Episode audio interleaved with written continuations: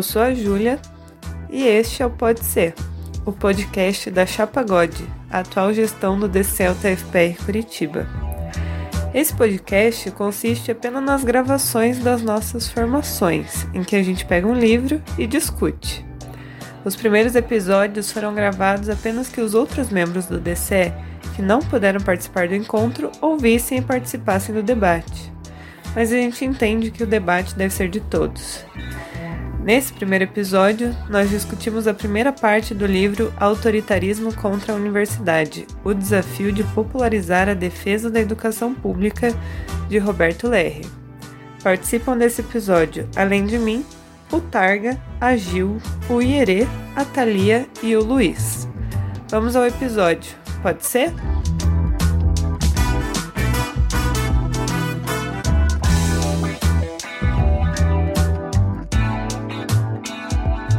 Calma, ainda não começou. Agora tá gravando. Está gravando, gente. Beleza. Oi. Oi, pessoas que vão ouvir isso depois. Eu esqueci de começar gravando, então o primeiro capítulo dá um panorama sobre o governo Bolsonaro, neoliberalismo, capitalismo dependente. E agora o Targa vai começar a falar do segundo capítulo. Que eu não consegui ver inteiro, mas era a parte da, da introdução, e daí ele começava a falar sobre é, a importância da gente ter a, a universidade, tipo, o ensino como tipo, objeto de conhecimento, né? E, e daí, logo em seguida, estava relacionando a, as, umas questões de, da aplicação de, de umas técnicas questionáveis em questões ambientais na, na agricultura, na produção de alimentos, incluindo tipo, uma técnica lá de, de sementes que se tornam inférteis depois de alguma da, da, da primeira safra, no caso, da, e da aplicação de dos, agrotóxicos e tal, e, e, o, e como isso representaria uma, um ataque à soberania alimentar. E foi até aí que eu consegui ver. Tipo, eu não consegui ler as últimas páginas do capítulo. Mas era um pouco voltado aí para. Ele estava começando a dizer como que é, como que isso deveria estar ligado também à discussão da universidade, à discussão da, da educação, também tem a, a ligação é, nesse, nesse assunto. Aí. Eu tenho, alguém tem alguma coisa para comentar? Que eu tenho várias coisas, então, se alguém quiser falar. Ah, eu tenho um comentário para fazer, mas talvez seja muito fora de linha, não sei. Mas você estava falando aí da germinação aí das sementes, né? Teve uma época que eu estava bem louca, assim, para saber como é que funcionava a, as plantações e tal. E realmente existe, existem pessoas que são chamadas de guardiãos da semente, que são as pessoas que têm as sementes que germinam. Então, se você... Sim, existe isso. Então, se você plantar um... um ou, se você comprar a semente de uma indústria X e plantar, você não vai ter, conseguir pegar as sementes desses alimentos. Então, existem pessoas aí no mercado, aí, em algum lugar, escondidas, os guardiões da semente, que eles ficam com as sementes que podem ser germinadas depois. Então, você pode plantar e pegar de volta as sementes e replantar. Então, você não precisa, você não fica gerando lucro para empresa X que só faz as sementes que germinam. É isso. É, ele fala disso, inclusive, nessa introdução. Tem essa semente aí que não vai para frente. É, nessa, nessa introdução ele vai né, falar sobre como um pouco sobre a autonomia universitária, que está ligada à soberania dos povos, né? Não só da universidade, ela também é ligada ao povo, por quê? Porque a gente produzindo pesquisa e extensão, a gente está fazendo isso pensando no bem popular, não no, na questão mercantilista. E aí vai falar sobre o que, que é isso. É, é a universidade poder se autonomatizar, se autogovernar e ter liberdade de cátedra e de pensamento. Que isso só vai ser inserido nas universidades do Brasil na Constituição de 88. Então, tipo, ficou quase aí 70 anos sem, sem isso. E aí ele vai falar um pouco né, sobre essa contradição do Estado ser, é, trazer o interesse do bloco de poder e eles mandar na universidade, então, portanto, a universidade estaria atendendo ao bloco de poder que está no poder, né? E também sobre a autonomia universitária, essa contradição entre essas duas coisas, porque a autonomia vai priorizar o bem-estar social. E aí, qual que é a pira? Essa autonomia, ela tem que priorizar o bem-estar social e não pode só depender da consciência da instituição, mas também do Estado. Por isso que é um paradoxo. O Estado não necessariamente vai também defender esse interesse. E é isso que a gente pode ver que está acontecendo na UTF agora, né? Porque o nosso reitor não tem consciência nenhuma de que a instituição tem que servir a sociedade e ele quer aderir, por exemplo, a futuros que quer servir as empresas. Então, não depende só da instituição. E aí também vai colocar um, só um, um, outro dado aí, né, que o, o que criou a base para a universidade se proliferar, na verdade, foram as revoluções burguesas. Daí elas vão atrás de inovação tecnológica e tudo mais. E aí, a partir disso também é uma outra contradição, porque é a busca pela industrialização e tecnologia que faz surgir a universidade, que vai, na verdade, não atender a esses, a esses interesses, mas sim atender aos interesses da, da sociedade. E aí ele vai colocar, tipo, que na América Latina, tipo, a Argentina colocou a autonomia universitária, a autonomia universitária em 1918, o México em 1930 e o Brasil só em 1988. E é isso. Eu queria falar um negócio também não tem muito a ver, agora me empolguei. Que ele coloca que essas políticas voltadas ao bem viver, eles não são não são realmente universais, assim, eles não são realmente de liberação, né? E aí por quê? Vou trazer o Florestan Fernandes de novo. O Florestan fala que na Europa, por exemplo, aconteceu a Revolução Burguesa. E aí, a partir disso, aconteceu a sindicalização dos trabalhadores e eles conseguiram alguns direitos a partir disso. Então, os sindicatos, eles servem aos trabalhadores. Mas, quando chega aqui no Brasil, a gente não fez uma revolução burguesa. Todas essas instituições chegam importadas. Então, a gente tem indústria, e junto com a indústria já é estabelecido um sindicato que funciona como uma dominação. Então, o sindicato ele não está ali exatamente para defender os direitos dos trabalhadores, é mais um cala a boca, a gente está te dando alguns direitos, então você não tem do que reclamar. Então, o sindicato vai funcionar aqui como um sistema também de repressão e de, de opressão dos trabalhadores. E a mesma coisa vai acontecer com a universidade. Então, quando a gente consegue alguma coisa, não é uma liberação de verdade, né? Porque a gente ainda está sendo oprimido. Então, nesse sentido. Me empolguei um pouco. Desculpa. Vamos para a próxima parte aí. Universidade na industrialização por substituição das importações, que é a GIL. Esse foi o que eu li. E nesse ele comenta um pouco sobre é, como foi o Brasil nessa questão de, da, da, criação das universidades, né? Então ele fala que é, a primeira universidade a ser criada foi a UFRJ, lá em 1920. Só depois veio a, a institucionalização da pesquisa. É, enfim, sempre visando o desenvolvimento científico, etc. Em seguida, eles falam da USP, que na verdade veio. É, eu não entendi muito bem se a, a burguesia patrocinou, se foi uma demanda, não entendi direito. Mas até então nenhuma universidade era federalizada. Não, FRJ faz sentido ser federalizada, né? UFRJ. Enfim. Mas a, eles criaram, por exemplo, a USP, eu não entendi se foi uma demanda burguesa, não entendi se foi tipo meio patrocinado, mas enfim, é, veio da burguesia e só depois ela foi federalizada. É, e daí começou a criação das universidades federais e daí ele destaca bastante a UNB. Que o que aconteceu, né? A UNB tinha esse projeto de reforma universitária defendido por pessoas como Darcy Ribeiro, Celso Furtado. Então ela, ela, ela não tinha essa ideia de essa ideia mais essa ideia burguesa que, que nem a USP tinha. O que aconteceu depois veio o golpe militar e obviamente eles fizeram o que estão tentando fazer hoje, que é afastar esse, esse. Ele fala de referências nacional desenvolvimentistas, eu entendo que tipo é tirar um pouco do, do estudo social das universidades, né? Fazer ela ser mais o que eles chamam de utilitarista, que seria é, enfim, mais para a indústria, mais que utilitarista é algo que seja útil, entre aspas, né? Então, algo mais prático, não sei dizer. É, na ditadura, o que eu achei interessante que eu não sabia, a ditadura, ele fala aqui, a ditadura empresarial militar se antecipou e empreendeu a institucionalização da pós-graduação. E daí eles associaram a pesquisa basicamente estritamente à pós-graduação. Então tiraram a ideia da pesquisa na graduação também. Eles uh, é, comentam que Floresta Fernandes é, apontou que o modelo de desenvolvimento é, dessas universidades na época da ditadura era correspondia aos anseios e necessidades do capitalismo monopolista, que a gente já espera, né? Ditadura, que nem ele falou, empresarial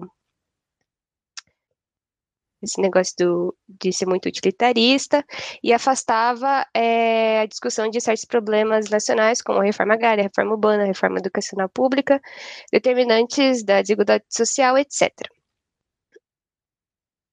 Então, é basicamente isso. A ditadura quis é, tirar da universidade essa, esse espaço para desenvolver pensamento crítico e, e desenvolver apenas é, habilidades utilitaristas, que eles chamam, que são essas habilidades, enfim, matemáticas, mais ou menos que o TFPR é quase hoje, né, com as engenharias, etc. E é isto. Alguém quer falar alguma coisa? Ah, eu quero. eu lembrei muito do Cefet quando você estava falando. É tipo Sim. o Cefet em si e tal. Engraçado que nós estamos no TFR, não é mesmo? Que é o antigo Cefet. KKK. Mas é tipo isso mesmo. É... E é assustador o tanto de gente que compartilha dessa ideia Tipo, não é nem um pouco difícil achar gente da UTF que apoia esse tipo de discurso, né? Que, tipo, ah, beleza, matemática, tipo, cálculo, física e geometria analítica são as disciplinas importantes. Uhum. E, tipo, mano. são legais, eu fiz três vezes para aprender, gostei muito. Mas então, uma coisa que eu também não sabia, que a política de edital para, tipo, fazer pesquisa, né, de pós-graduação, essas coisas, também foi um dos mecanismos da ditadura para, tipo, impor esses parâmetros utilitaristas. Então, ao invés de ter autonomia universitária e a universidade decide o que, que ela vai querer né, produzir em questão de pesquisa, tem aí, então, um edital que vem do governo falando assim, ó, vocês podem produzir pesquisa relacionada a isso, isso e isso. E aí, a partir disso, você pode produzir pesquisa. E, e tipo, isso vem até, é, tem até hoje, né? Então, essa, esse padrão aí utilitarista não se perdeu. E posso falar? Alguém mais que falar aqui? É, eu só lembrei de um detalhe com essa questão da, da pesquisa e tal. Eu já vi algumas críticas porque você tendo essa ideia de, de utilitarismo e tal, muitas pessoas não estão não dão o real valor para, no caso, poderia chamar de ciência de base, alguma coisa assim. É, tipo, a pesquisa mais fundamental possível, ela não tem uma utilidade aparente. Então, tipo, você tendo ali, podemos pegar de exemplo física, química, alguma dessas ciências, tipo, a, a pesquisa fundamental, você não tem você não consegue já dizer a princípio, tipo, uma aplicação, alguma coisa assim. Então, tipo, é muito complicado conseguir um fomento para esse tipo de pesquisa, um apoio, mesmo que seja um, um apoio simbólico, sabe? Uma, é, tipo, pessoas empolgadas com isso e, tipo, pressionando a favor desse, desse tipo de pesquisa, porque parece inútil. Então, porque, porque às vezes você está buscando uma proteína específica de um tipo de animal de não sei onde talvez seja uma proteína que seja usada para um tipo de tratamento algo assim, mas você não sabe se você não pesquisar. Então, tipo, é, é muitas vezes apontado isso, a, essa falta de. É, que, na verdade, tipo, a, a cobrança de uma utilidade a priori é, é um, um obstáculo muito grande para a pesquisa. E, e, tiveram muitas doenças que foram descobertas por conta dessas pesquisas é, de ciência básica, né? Que eles chamam que são essas pesquisas que, em teoria, não tem uma, um, um resultado esperado, não é tipo, ah, para salvar uma vida, para desenvolver uma doença, é para pesquisar. É, esse negócio utilitarista, de edital, né, ele vai afastar, então, a universidade dos problemas sociais. Então, tipo, a gente vai procurar um negócio para melhorar a indústria de tecido, por exemplo, mas não vai ver o, problema social que está aqui do nosso lado. Também é uma forma de minar a autonomia universitária. E isso, eu lembrei de um exemplo também, porque uns tempos atrás eu estudei extensão. E no tempo da ditadura eles ressignificaram a extensão. Hoje a extensão é a universidade olha para a sociedade, vê o que, o que a sociedade está precisando, né, e traz de volta para fazer ensino e pesquisa. Aí, na época da ditadura, eles colocaram a extensão como promoção de cursos ou prestação de serviços. E aí, reduzindo totalmente o potencial da universidade como agente transformador social, né? Enfim. E com, com caráter assistencialista, do tipo, ah, a gente está dando um curso, enfim, fazendo um serviço, uma prestação de serviço. E só para deixar registrado o nome do artigo, para quem quiser ler, é A Extensão Universitária no Brasil, da Márcia Maria de Medeiros, de 2017. E ele vai dar a história da extensão. E essa, essa questão da extensão como prestação de serviços volta agora no Futurice, né, que está lá, tipo, não tem mais extensão naquele projeto, mas tem prestação de serviços, que é uma parada da ditadura, assim, basicamente, é imbecil. Mas alguém quer falar? Pode falar, Luiz. Política da inovação da TEF. Fala. Não, é só que, tipo, essa parada não tá prevista no Futurice, né? A política que foi aprovada aí no começo do ano do, de inovação da UTF já pensa nisso, né? De resolver só questões das empresas privadas, né? Então, foda. Muito foda. Só isso. É complicado, tipo, eu perco totalmente a vontade de. Eu não sei nem do que se trata isso, porque são, são palavras-chave que essas pessoas usam que, sei lá, me bloqueou totalmente de ir atrás disso. Tipo, questões de empreendedorismo, questões de, tipo, de inovação, porque a maioria dos discursos que vem com, com esse tipo de palavra eu já fico com preguiça de tentar entender. Tipo, meio que já me, me segurando para não me frustrar, sabe? Alguma coisa assim. Então tem muita coisa da universidade que eu não fui nem atrás de ver como funciona, porque justamente por causa disso. Sim, esse, esse negócio que o Luiz falou foi aquele que o Pilate aprovou no começo do ano. Ele falou, não, é pra, por causa de umas bolsas lá, não sei quem, não tem futuro e se inscrito em lugar nenhum. E daí a gente tá tipo, meu Deus, você acha que a gente é idiota, cara? Enfim. Aí, tipo, foi aprovado, basicamente. Mas é isso, é para atender a demanda do, das empresas privadas e não do, da sociedade, né? Que raiva. Não, e daí, tipo, é interessante ler um texto assim, né? Porque a gente vê como isso vem sendo construído, porque a gente está muito acostumado a ter umas políticas, tipo, meio merda, assim, ter umas perdas e tal. Mas, tipo, sempre foi assim. E é um projeto, tá ligado? Era para ser assim desde o começo. Teve ali um momento, tipo, muito breve que não foi assim, e agora a gente está voltando ao que era. Se alguém quiser falar, fala. Se não quiser, eu irei. Tá, eu acho que ninguém vai falar então. É, a parte do meu texto, né? Deixa eu falar o nomezinho bonitinho. Deixa eu ler aqui. Ditadura empresarial militar. Bem, basicamente essa parte fala, ela, aliás, ah, só um adendo aqui, que essa parte, ela tem umas palavras muito difíceis. Foi bem complicado algumas coisas ali, mas assim a gente tenta. Então assim, o do, do que eu consegui entender, né?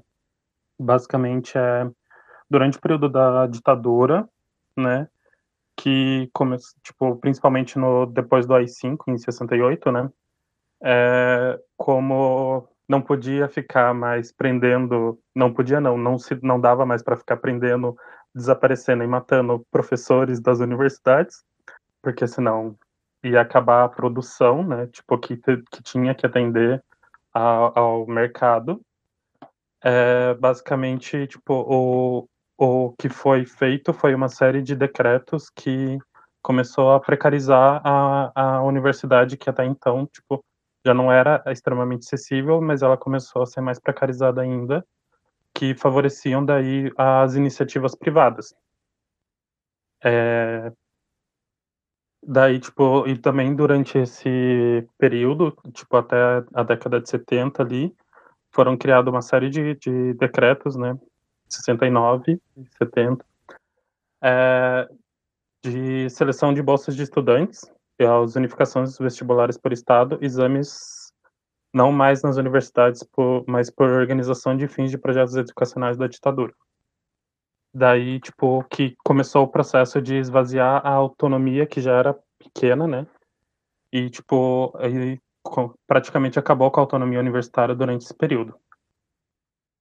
É, e daí também falando sobre a questão que vocês já estavam falando antes, sobre a questão do utilitarismo, é, a, durante o período da ditadura, esses decretos, eles favoreciam é, essas pesquisas em prol das empresas, criando uma excelência, bem entre aspas, né, colocando o Brasil no lugar de destaque na produção científica.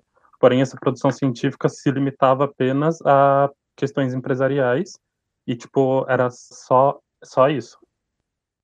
É...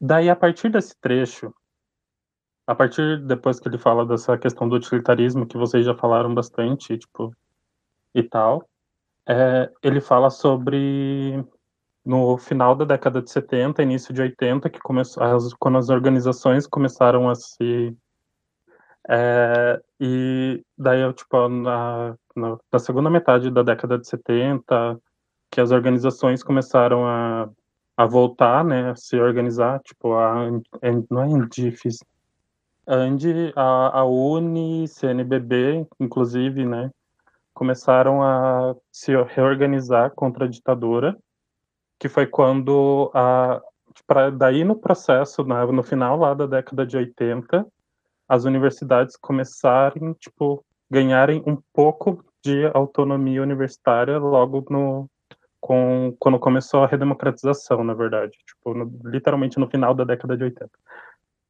Eu não sei se alguém mais deu ou se alguém falou mais alguma coisa. Eu só sei que eu gosto muito do termo redemocratização, porque ele parece tão bonito e, tipo, tá falando ali, realmente não, é, não tinha democracia antes e foi devolvida. Tipo, é muito massa. Só um, um parênteses aqui, falando sobre, sobre ditadura e democracia. Não sei se vocês estão acompanhando o que está acontecendo na Tailândia, mas basicamente, tipo, a Tailândia sofreu um golpe militar em 2014, o, o, mais, o golpe militar mais recente, né? eles eram uma, uma monarquia parlamentarista, daí eles sofreram um golpe militar em 2014, e daí, tipo, agora eles estão entrando num processo de, basicamente, quem falar mal do governo é preso ou desaparece. Então, tipo, eles estão enfrentando a parte mais pesada da ditadura agora. Tá bem complicado. E daí, tipo, é interessante, muitas aspas também, é interessante, porque tem gente morrendo.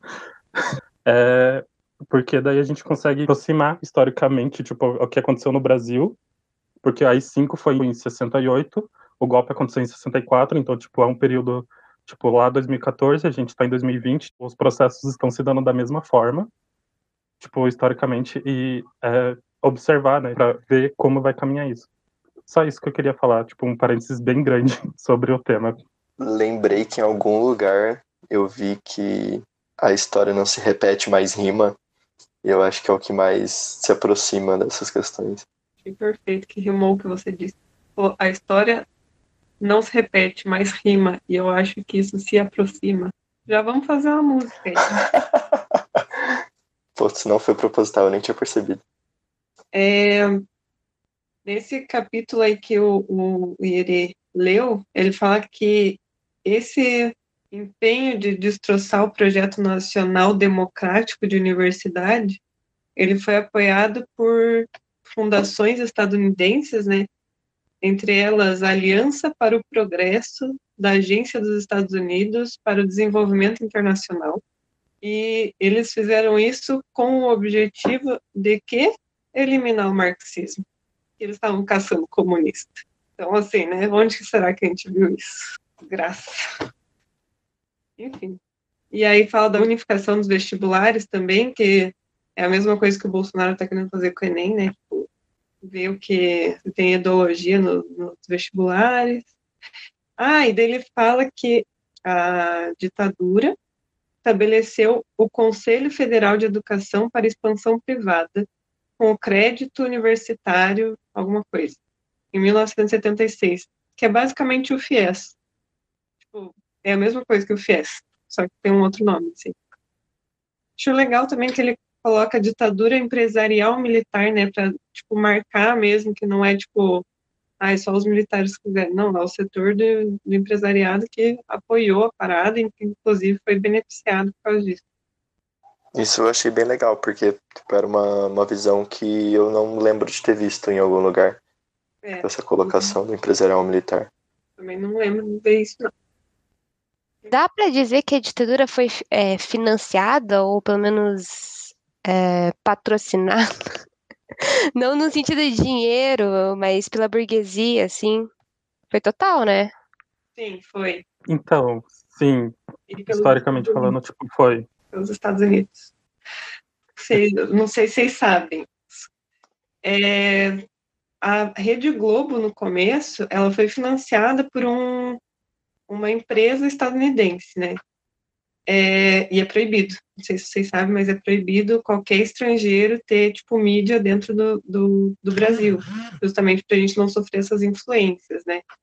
Mas a Rede Globo foi financiada por um, uma empresa no seu início, estadunidense, e o pessoal da ditadura lá, os ditadorzinhos, eles, tipo, deixaram, tá ligado? Foi julgado que não, não tinha nada de incoerente. Acho que porque na, na época, na Constituição, estava escrito que não podia ter nenhuma mídia, tipo, de rádio ou de jornal, porque a TV era muito nova ainda. E aí, tipo, passou assim, ah, eles não fizeram nada de errado, beleza. E aí, por isso que a Rede Globo apoia a ditadura, entendeu? Tipo, apoiou a ditadura, porque veio dos Estados Unidos, enfim. E é, aí... É, tem um trecho. Desculpa, Ju, pode falar. Não, pode falar, porque é aí que vem também, tipo, que essa aliança para o progresso, né, dos Estados Unidos veio interferir nas, nas universidades também. Então, tipo, na, quando eu falei lá sobre os grupos que começaram a se reorganizar sobre ser contrário à continuidade da ditadura, é, eles também eram contra, tipo, a grande empresa controlada pela ditadura e Estado de São Paulo, que tem até hoje, aliás. Só para tipo, só para falar isso mesmo. É, e aí tem, tem um documentário que eu não vou lembrar o nome, mas depois eu vejo, passo, que ele fala sobre as ditaduras latino-americanas, se eu não me engano. E aí ele vai mostrar, né, como que os Estados Unidos apoiaram, inclusive, tipo, trouxeram agentes para ajudar a implementação das ditaduras aqui e é, fala como eles fizeram isso para tipo ter um campo de experiência neoliberal. Então, o que acontece? No, no Chile foi bem forte e tal. É, os caras, os economistas, iam para os Estados Unidos, se formavam em economia, e daí vinham para cá para auxiliar os governos ditatoriais a tipo implantar o neoliberalismo aqui. E como que era o nome dessas crianças que iam para os Estados Unidos e voltavam? Eram os Chicago Boys. Não sei se vocês sabem, mas o Paulo Guedes é um Chicago Boy. Então ele também é formado nessa linha, formado nos Estados Unidos e veio para cá para implementar esse, esse negócio neoliberal. E é por isso que a Rede Globo bate no Bolsonaro, mas lama o Paulo Guedes. Acho tudo que ele faz lindo. Então, assim, várias coisas. Mas sim, é financiado ou apoiado pela burguesia, né? Porque é de interesse deles. E, na verdade, qual que é a pira do neoliberalismo? É você intensificar ainda mais a, a questão de ah, a gente está tendo progresso, mas é progresso para uns, isso não é colocado, entendeu? Então a burguesia se beneficia muito mais, o proletariado se fode muito mais, então vai ficar muito mais lá embaixo, e a gente vai colocar assim, não, mas olha, nossa, nossa economia cresceu, mas cresceu só para pouquíssimas pessoas e cada vez menos. Eu tenho que ah. ter a liberdade de explorar quem eu quiser. Exatamente. Exatamente.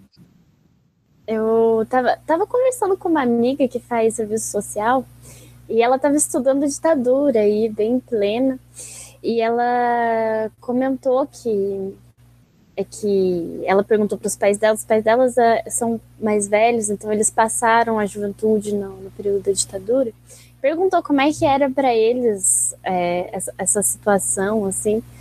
E eles, falar, e eles falaram que eles não tinham tempo nem para pensar sobre isso, porque eles tinham que trabalhar muito.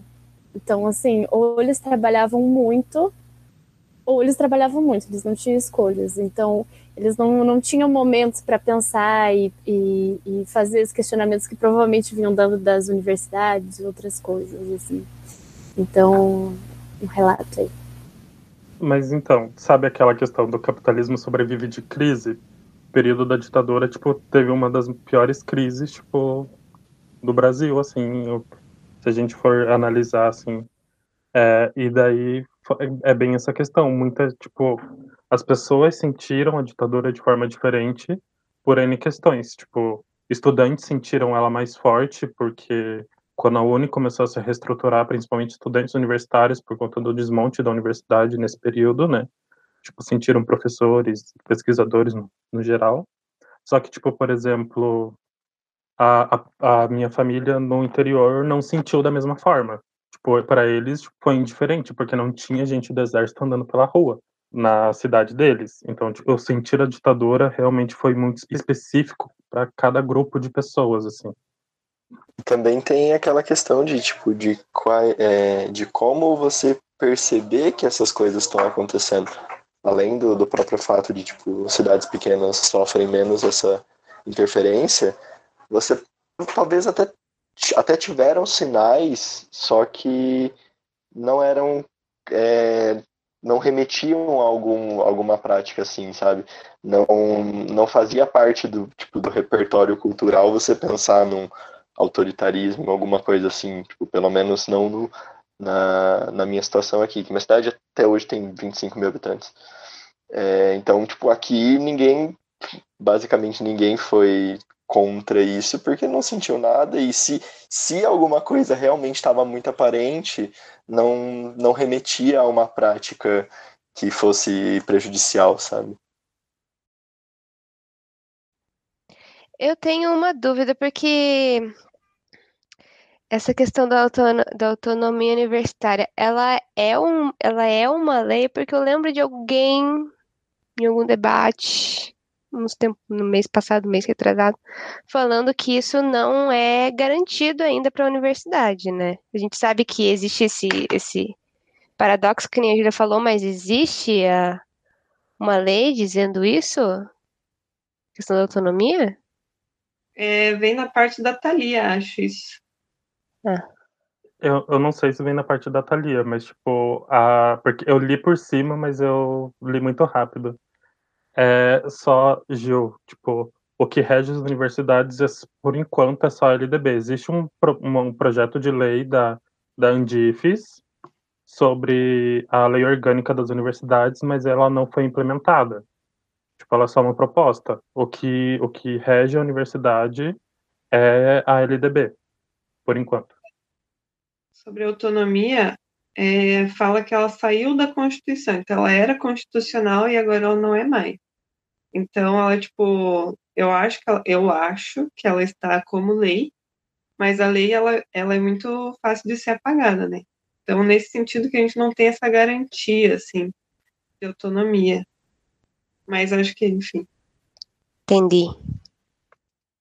É, é, um pouco antes da, só da Thalia falar, tipo, voltando ao assunto que a gente estava comentando, que vocês estavam falando sobre a implementação do neoliberalismo aqui na América do Sul, tem um episódio do Revolu Show, né, de três horas sobre abolicionismo penal, que o Jones Manuel, que tipo, ele é historiador, né, e tal, e tipo ele comenta sobre como a Revolução Cubana favoreceu e apressou essa implementação do neoliberalismo na América Latina por medo de novas revoluções dentro da América Latina. Tipo, ele chega a comentar um pouco sobre isso. É, eu ouvi essa cara, Júlia. tipo, o Fidel Castro falou assim: vamos implementar mais neoliberalismo? Não. É não, o medo. Não. não, o medo, o medo do imperialismo de novas revoluções dentro da América Latina. Porque a Revolução Cubana deu certo. Tipo, eles entendem que a Revolução Cubana deu certo, então, tipo, vamos evitar que novas revoluções aconteçam dentro da América Latina. Por isso que teve essa, essa rápida, tipo, esse rápido desenvolvimento do liberalismo e neoliberalismo dentro da América Latina.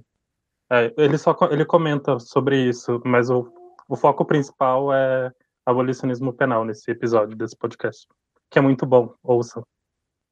Três horas dá duas semanas de louça pra eu ouvir. Que eu sou os podcasts quando eu tô lavando louça. Sim. Duas semanas de louça.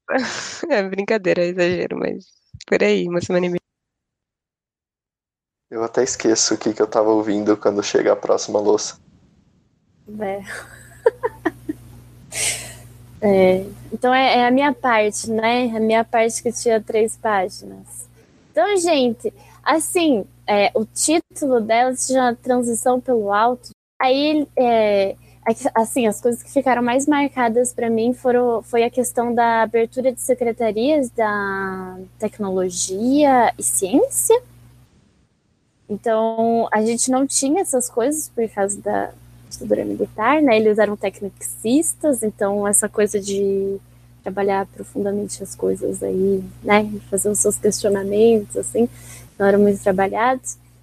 Então, houve uma tentativa de abertura dessa, dessa secretaria, e aí veio um outro governo, que eu acho que foi o governo Collor, que tinha uma. Foi a, a tentativa do, do governo Collor de implementar um pouco mais o neoliberalismo, aí daí fechou essa secretaria, aí veio. Vixe, eu não vou lembrar o nome do presidente, não, gente. Vai o próximo presidente aí. Ele reabriu essa secretaria, então ela começou a funcionar. No período do FHC também ela foi, foi sendo implementada, e daí na, no finalzinho ele fala assim, que na época Lula foi a, foi a época que essa Secretaria da, da te Tecnologia e Ciência foi mais trabalhada, assim, nas, nas universidades ou em, to, em todos os lugares, né, porque a Secretaria serve para direcionar todas essas coisas no Brasil todo. E foi durante esse período que houve o questionamento entre inovação e tecnologia e ciência. Então, foi durante esse período aí de 2003 a 2012, se eu não estou enganada, que esse debate foi entrando aí que inovação e tecnologia e ciência são coisas bem diferentes, não é mesmo, gente? Alguém quer falar alguma coisa sobre isso? fala que no, no governo FHC a autonomia foi enfraquecida porque ela saiu do âmbito constitucional e virou lei. Porque a Constituição é o, o negócio máximo do nosso, do nosso direito. E as leis estão, tipo, abaixo, elas não podem ferir a Constituição. Então, tipo, ela dá uma diminuída. Dá uma diminuída. Caída. É, é. Só está escrito aqui que estabelece que a autonomia universitária será definida na forma de lei, desmembrando a PEC 233 de 95, não sei o que é. Mas ele modifica o artigo da Constituição que fala da autonomia e faz isso virar uma lei. Lei ela é mais fácil de ser derrubada e atacada, que a Constituição, né, enfim, a gente não pode fazer leis que firam a Constituição, né, a gente pode tirar leis, derrubar leis. Mas então, né, ele só fala essa transição pelo alto porque é, continuou sendo neoliberal o sistema, os direitos dos trabalhadores que foram esmagados antes não foram elevados depois.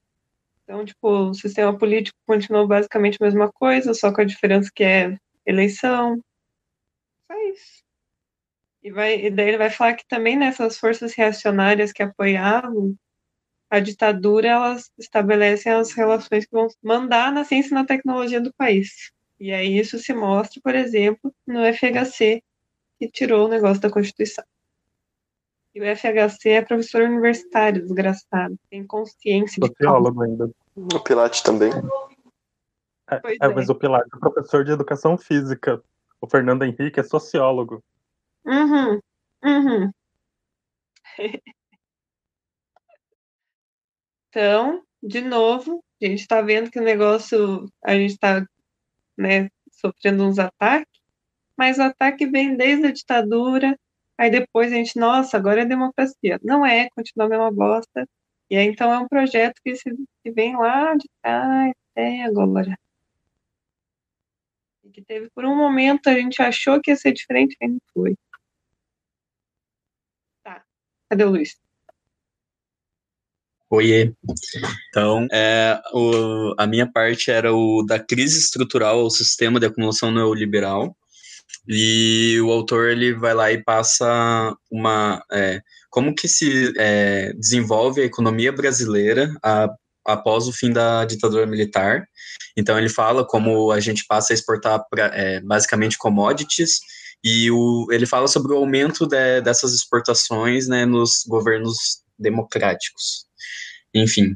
É, ele também faz uma, é, uma. Ele passa um panorama é, político histórico, assim, então ele fala sobre o governo Fernando Henrique, fala sobre o governo Lula, que não mudaram muitas coisas, é, fala sobre a, o golpe contra Dilma Rousseff e as jornadas de 2013, falam por que, que a base dela também não, não apoiou tanto ela na, na época, né? Enfim, ele traz várias questões assim para daí chegar na questão da universidade. E eu achei que ele falou demais, não precisava ter falado tanto. É... Sendo bem sincero, porque, pô, parece uma enrolação, assim, só para chegar lá no negocinho, enfim. E daí ele fala que as universidades no, no, a partir da redemocratização, elas passam a servir a iniciativa privada, principalmente depois de 2004, quando sai a lei de onde dá para ter relações é, público-privadas, né, entre empresas e universidades, e as empresas podem investir em pesquisa, é, diferentemente de outros países, como nos Estados Unidos, que é, lá são as empresas que fazem a pesquisa e o desenvolvimento tecnológico, né? Aqui no Brasil, quem faz é a universidade com um pouquinho de investimento da iniciativa privada. Então, é, ele coloca que é, a universidade é, um aparato estatal utilizado ainda pelo capital para para fazer pesquisa e inovação e gerar lucro para essas empresas privadas. E de tudo isso foi isso que eu entendi. É isso.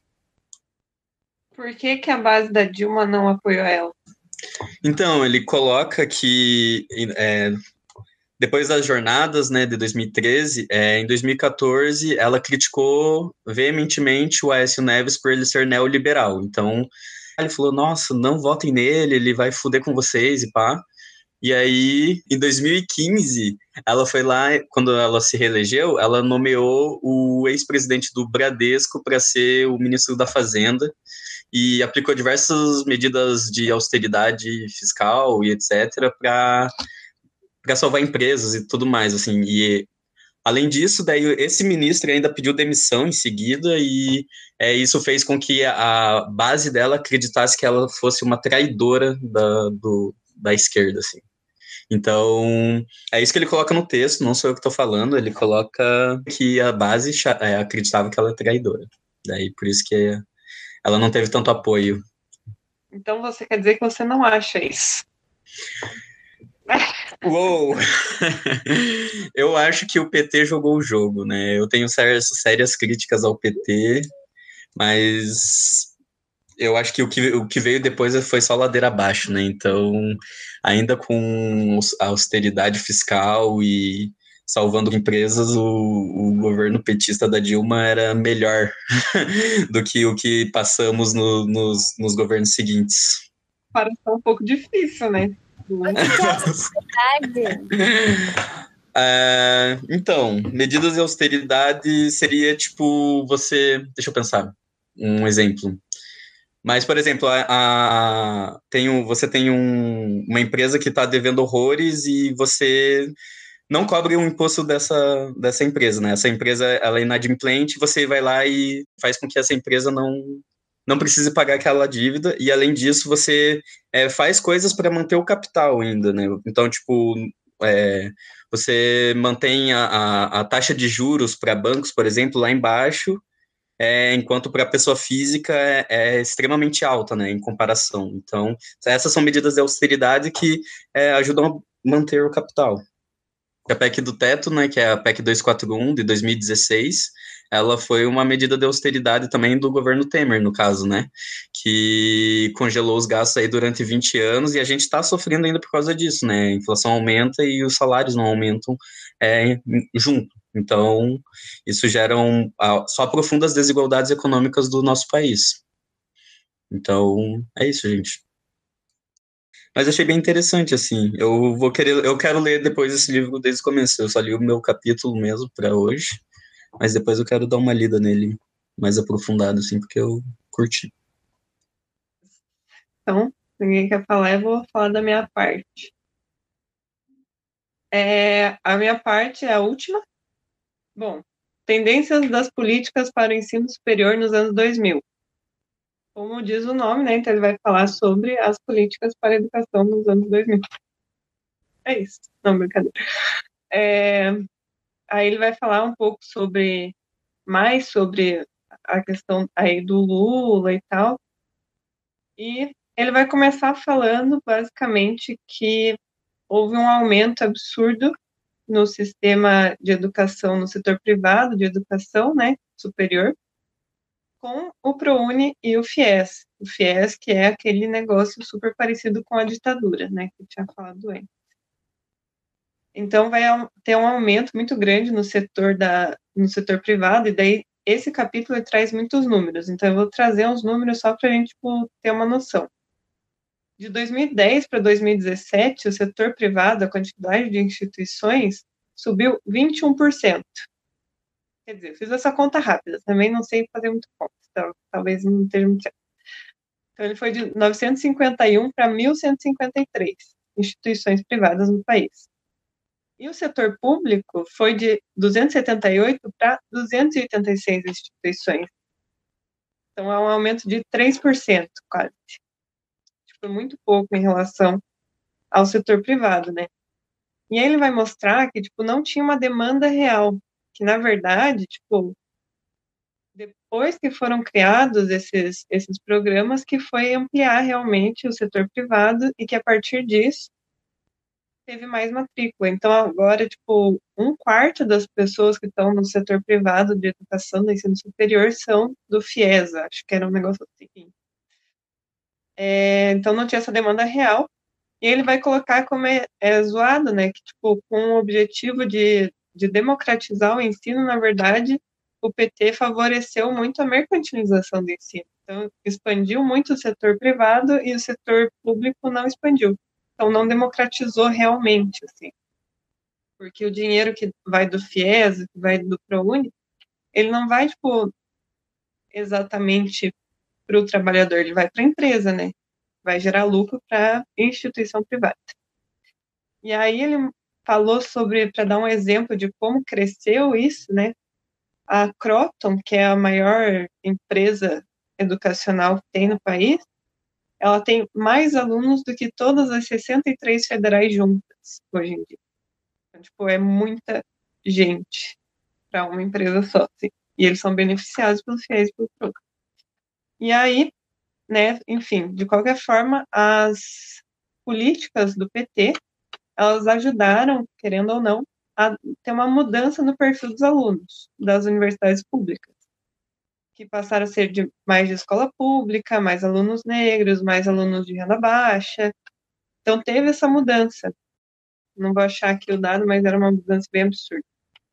Só que daí ele coloca que um dos problemas do governo do, tanto da, do Lula quanto da Dilma foi não ter institucionalizado essas políticas por exemplo, penais, que vai dar o, o auxílio estudantil, orçamento das universidades, a, a lista tríplice, eles são feitos em forma de decreto.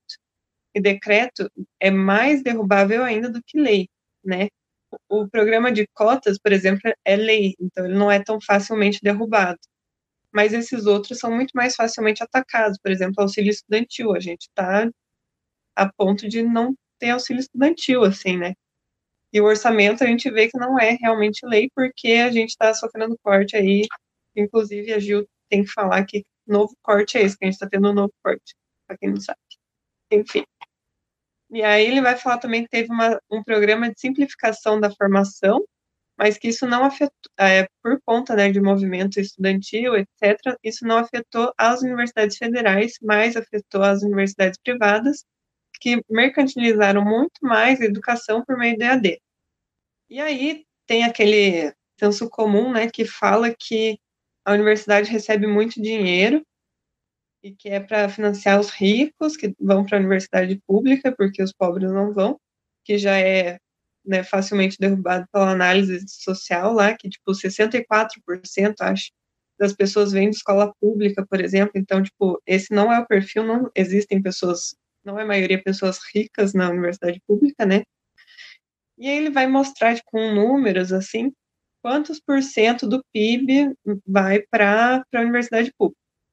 Então ele vai falar que os estados, o município e a União contribuem né, com parte do PIB para a educação no geral, tanto ensino fundamental, médio e superior.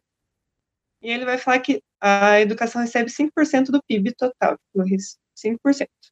Juntando todas as coisas, é 5%. E a universidade é uma das que menos recebe, ela recebe tipo, o mesmo tanto que recebe creche. A gente recebe 0,8% desses 5%, né? Ou seja, 0,8% do PIB a composição. E aí, tipo, para ensino médio, ensino fundamental, é, tipo, 2,4, 2 e pouco. Então, tipo, eles recebem muito mais e, é, e é, o discurso é que a gente recebe muito, né? Isso não é verdade. Enfim, ainda dentro desse discurso, aí que a universidade é para pessoas ricas, que é, não é verdade. Mas e por que que existe esse discurso? Ele vai colocar que existe um livro que foi lançado não sei quando, porque eu anotei aqui e sumiu, mas o nome do livro é Banco Mundial e a Educação Superior, que vai falar sobre como que o projeto neoliberal, na verdade, se aplicaria melhor, né, dentro das universidades. Nesse livro que eles vão falar que a universidade é para pessoas ricas, que na verdade não é. E que para poder, tipo, implementar melhor ainda o projeto neoliberal e expandir mais ainda a questão das universidades, né, privatizadas, mercantilizadas, para a gente poder cobrar mensalidade da universidade, a gente não pode ter pobre lá dentro. Então, como que você faz para não ter pobre lá dentro? Ataca auxílio estudantil, ataca as medidas de permanência estudantil, e aí assim você vai reservar a universidade para uma elite, né, para essa elite, e aí com isso você pode justificar a cobrança de mensalidade e a consequente privatização da universidade pública porque não adianta nada você cobrar mensalidade se o aluno não tem dinheiro para pagar. Então, basicamente, tem que expulsar todo mundo que não tem dinheiro da universidade para conseguir implementar isso. E é isso está acontecendo hoje no Brasil. Ele vai também trazer uns dados sobre como, tipo, o financiamento de pesquisa de hoje em dia, CNPq, ele subiu bastante, assim, do tempo do Lula, e hoje em dia ele está de volta para o que era em 2005, assim, então é tipo quase nada, né? Basicamente não é nada. E vai falar também do PEC dos gastos, que é decrescente, então a cada ano vai piorando mais nossa situação. Em algum momento a gente vai ficar errado. Algum comentário? Que tristeza. Pois é. Que tristeza. Nada para dizer, só sentir. Eu, tem uma pergunta. É, eu não li tudo, né? Não é mesmo? Eu li só as partes lá com nomezinhos. Mas você sabe se ele dá alguma sugestão, assim, de como sair disso? Então, uh, não. Não, na verdade, tipo, tem mais 500 mil páginas o livro, né? Acho que ele vai continuar lendo se ele quiser, mas por enquanto não, ele tá dando mais um panorama mesmo do que rola que rola. Revolução, basicamente. Nossa, é, não, e, e, tipo, o tempo todo ele tá falando assim, nossa, olha, veja a importância dos movimentos sociais, da, né, da articulação nacional, por exemplo, dos estudantes, dos professores, como que isso muda algumas coisas, como que isso barra outras coisas. Então é revolução, movimento estudantil. É nóis, amiga. É, eu, eu fiquei com vontade de falar para vocês assistirem o vídeo da Rita, da Rita que ela postou ontem, eu acho que foi ontem ou antes de ontem. Da Ritinha Volrante, é Volrante que fala, né? Maravilhoso, ela estava esperançosa, ela fala bastante sobre isso. E eu acho que traz um pouquinho desse momento que a gente está vivendo, que é de perda de direitos, assim, E como, principalmente a gente que é da, das artes, assim, né? Como a arte está aí para mostrar que existem outros caminhos, né? Que não é para a gente se desesperançar. Isso, obrigada. É isso. Só tinha isso para falar. Eu queria falar que eu sou bem alienada, que eu achava, eu não, eu não não imaginava, não imaginava que só 5% das pessoas é, com aquela renda lá que você falou, que eu não lembro mais qual é. Mas eu não, não achava que 60% das pessoas mais pobres eram as que estavam dentro da universidade pública. Realmente, eu ainda. Não sei se é porque eu tô rodeada de pessoas que têm uma condição financeira boa dentro da TFPR, isso desde o técnico. E não sei se é por causa disso, essa impressão, porque eu realmente nunca fui correr, nunca corri atrás desse dado, mas eu fiquei impressionada, porque a gente tem essa impressão de que a Universidade Federal é elitista, porque a gente pensa em tipo, ah, tem que fazer cursinho para entrar, porque o vestibular é difícil, porque nem é difícil, não sei o quê. Uh, ensino, o ensino público, que todo mundo diz que é ruim, que, né, dá pra gente argumentar em cima disso, mas enfim. Eu fiquei bem 60, mais de 60%. É. Achei o dado. Ó, é de 2018, né? 51,6% dos estudantes são negros, que triplicou em relação a 2003. 2003. 70,2% possuem renda per capita familiar de no máximo um salário mínimo e meio. E mais da metade vive em famílias com renda per capita mensal de até um salário mínimo. Em 1996, que, os que possuíam renda per capita inferior a meio salário mínimo não passavam de 3%. Em 2018, esse segmento teve aumentou para 26,6%. Então, 26,6% dos estudantes vivem com menos de um salário mínimo. 26,6%. E aí, tipo, 64% vieram da escola pública. 64%. Então, tipo, é um número bem expressivo, assim, né? Não é pouca coisa. E faz, e faz todo sentido daí a gente, para entender esse contexto que a gente está passando agora, desses cortes, por exemplo, agora que está previsto 18%, veio lá do Ministério da Economia para o MEC é, diminuir, se não me engano, 4 bilhões, alguma coisa assim, e daí por isso eles vão diminuir no projeto, né, tem que ser ainda aprovado pela, pela Câmara, se eu não me engano, vão diminuir 18% do orçamento, em comparação a esse ano. É, é, a lei orçamentária anual, né? A LOA. É, isto, isto, isto. E se eu li direito, tipo, o que a porcentagem que representa a universidade pública nesse caso aí é a, tipo, um, um bilhão, né? Tipo, é o que é o que vai pesar pra gente. Isso, isso mesmo, isso mesmo. É, e daí que queria comentar é que é assustador realmente o quanto isso é um projeto de anos, né? Essa questão que a gente, lendo esse livro, deu e vocês comentando, né? Deu para entender bastante isso, porque a gente acha que a gente tem essa impressão agora, porque, por exemplo, nós somos jovens, estamos vivendo a, a, a era bolsonarista, e a gente acha que tudo aconteceu agora, porque agora que a gente começou a criar consciência para esse tipo de coisa, mas isso vem desde muito antes. Então é interessante, assustador, e enfim, meu comentário. Eu acho doido também. Eu fico lendo e fico assim, meu Deus do céu, não acredito.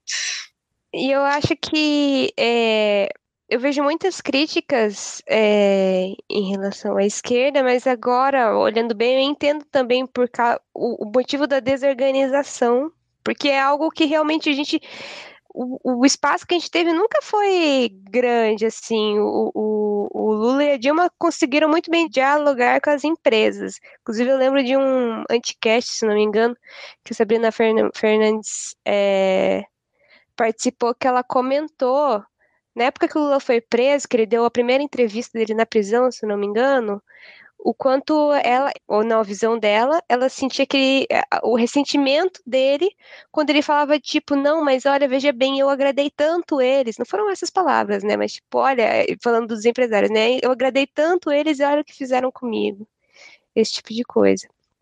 Então, é, às vezes eu até fico irritada, mas eu entendo até essa, então, essa desorganização que a gente tem para colocar as nossas pautas em discussão, enfim, porque é algo muito novo e que a gente nunca teve muito espaço para conversar, na verdade, no Brasil. Então, parece então que agora eh, eu, tenho essa impressão de que agora está sendo tipo fim, a gente está declinando assim, está sendo só ladeira abaixo, mas talvez agora seja só o comecinho que a gente está, na verdade, se levando. Enfim, se a gente sobreviver, essa é, era o que a gente está passando.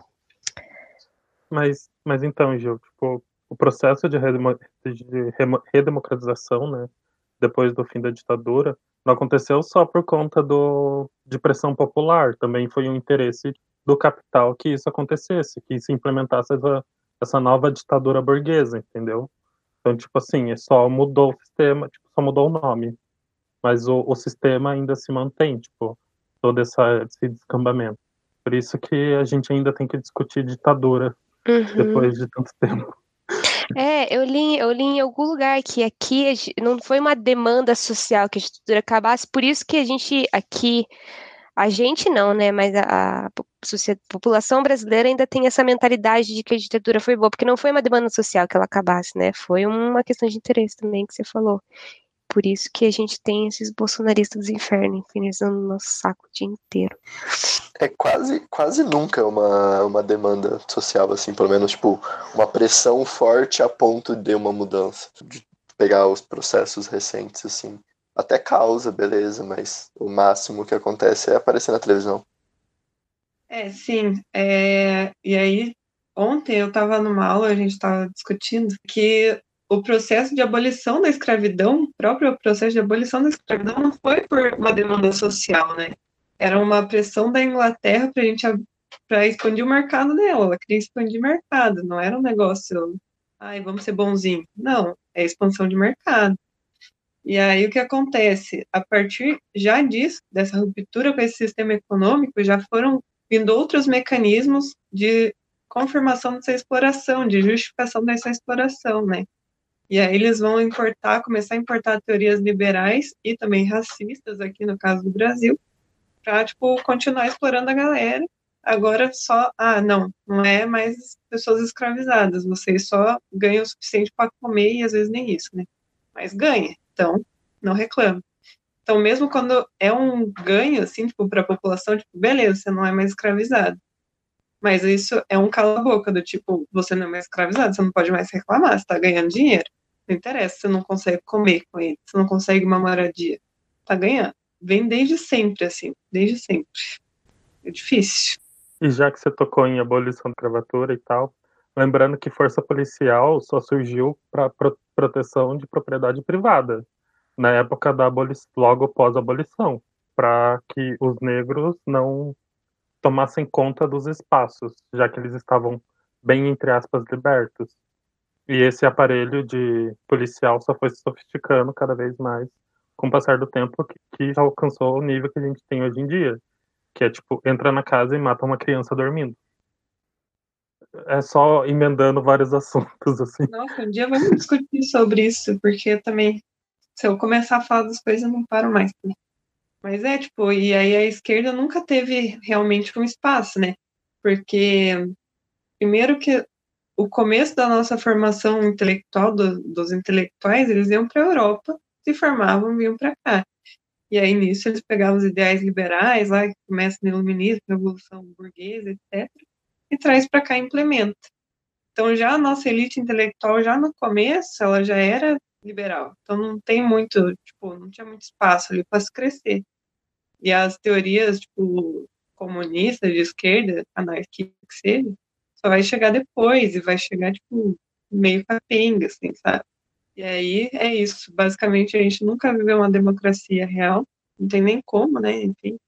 Mas se a gente for pensar nos termos bem liberais.